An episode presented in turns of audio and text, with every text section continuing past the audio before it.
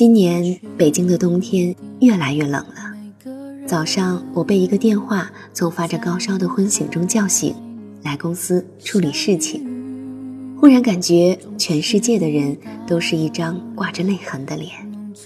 好在我相信这只是我一时的忧郁。欢迎亲爱的耳朵们收听今天的城市过客。城市过客讲述城市生活。本节目由喜马拉雅和蔷薇岛屿网络电台联合出品，独家发布。我是蔷薇岛屿网络电台的主播楚璇，为大家带来今天的节目。城市的每一个夜晚，都有人在哭。我要的坚强，不是谁的坚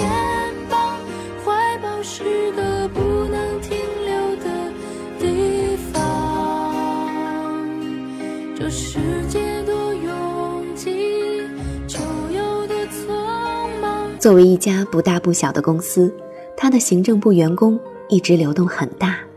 昨天又来了一位新的前台。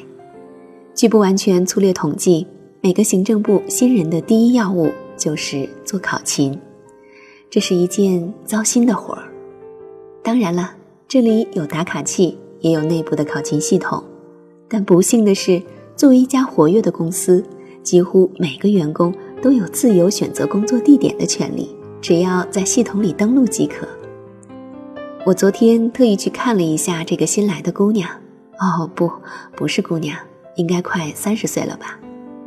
这里不乏九零后的，所以我一直默认总是有更多的年轻人在我周围，以衬托我的大龄。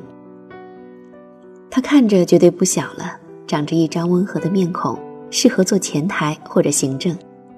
不过这一天她过得并不温和吧。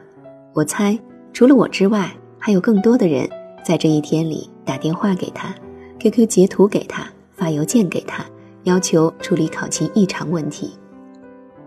从中午到下班前，他又给全公司发了两次考勤表格，结果依旧有很多人有问题。晚上九点四十的时候，在公司群里，他发了一条致歉，并把新的考勤表格发到员工的邮箱了。我看到这条消息的时候，心里想的是：今晚上他会哭的吧？第一天的工作怎么就这么麻烦？公司的系统怎么那么烂？大家都在催他，再怎么也得一个个来呀！他一个人面对公司几百个人。话说回来，最近我的精神状态很紧张，夜里不是失眠就是发噩梦，眼看着要结束一堆事情了。心里可能放松了些，马上就又感冒了。而我的合作者昨天手忙脚乱，言语慌张。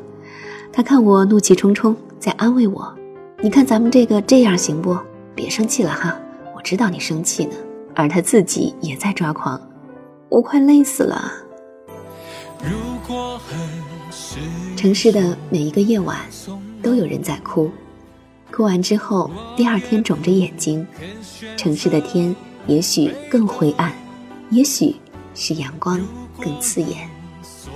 我记得在美雅的《慢慢来，一切都来得及》里，他引用：“没有在深夜痛哭过的人，不足以谈人生。”水妹的三十岁前的每一天，自序里一开始写的就是自己三十岁那年冬天，外婆去世，爱情挫折，工作压力。让他每个夜晚都在宾馆里哭着睡着。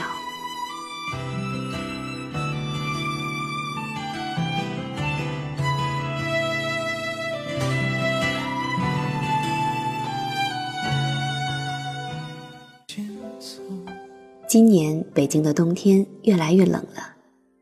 早上我被一个电话从发着高烧的昏睡中叫醒，来公司处理事情，忽然感觉全世界的人。都是一张挂着泪痕的脸。好在我相信，这只是我一时的忧郁。事实上，人生是避免不了这些哭泣的夜晚，这些寒冷的冬天。我的同事今天也有件更糟心的事儿，不过他方才在我身边说：“不心烦了，心烦是没有用的，事实就是这样的。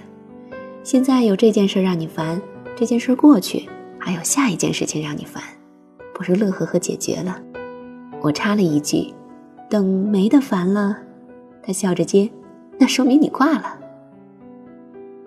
就像美雅可以实现梦想，出版了她真正意义上的第一本书；水梅可以财务自由，过上工作、家庭、自我三者平衡的幸福生活，并把自我管理的方法和人生的独特体验写成一本书。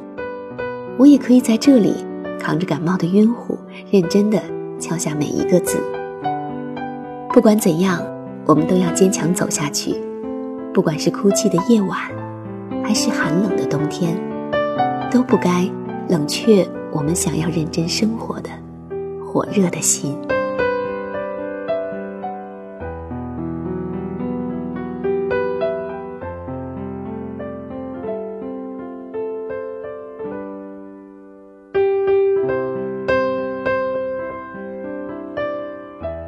城市的。每一个夜晚，都有人在哭。哭，不算什么。重要的是，哭完之后，要努力改变一切。听完今天的故事，你是否又有些感触呢？本期节目的互动话题，和各位交流一下：你是否也有过这些让你无助、彷徨、纠结、难过的夜晚？你是否曾独自一人哭泣面对呢？记得楚璇曾经播过一期深夜痛哭的人，每当夜深人静的时候，都是自己需要独立面对内心的时刻。不管你是坚强的还是脆弱的，在那样的夜晚，哭泣，或许也是一种发泄的方式。如果大家有什么想说的话，欢迎各位在评论区里给我留言，我会不定时的对其中的一些留言进行回复。节目到这里就要和各位说声再见了。感谢本期节目的作者苏豆芽。想要收听更多精彩的节目，可以下载喜马拉雅手机客户端。如果你想了解电台最新的节目预告和电台近期活动，也可以在新浪微博搜索“蔷薇岛屿网络电台”，或者加入我们的微信，微信号是 FM 杠 Rose。如果想要咨询应聘相关的问题及推荐文章的话，可以加入我们的官方 QQ，号码是二四四二七六零六二二。或者是招聘群幺四六幺七五九零七幺四六幺七五九零七，在节目最后，如果你喜欢楚璇的声音，也欢迎你来到我的一个听友群，号码是幺零七五七七幺七七。好了，朋友们，感谢各位的收听，让我们下期再会。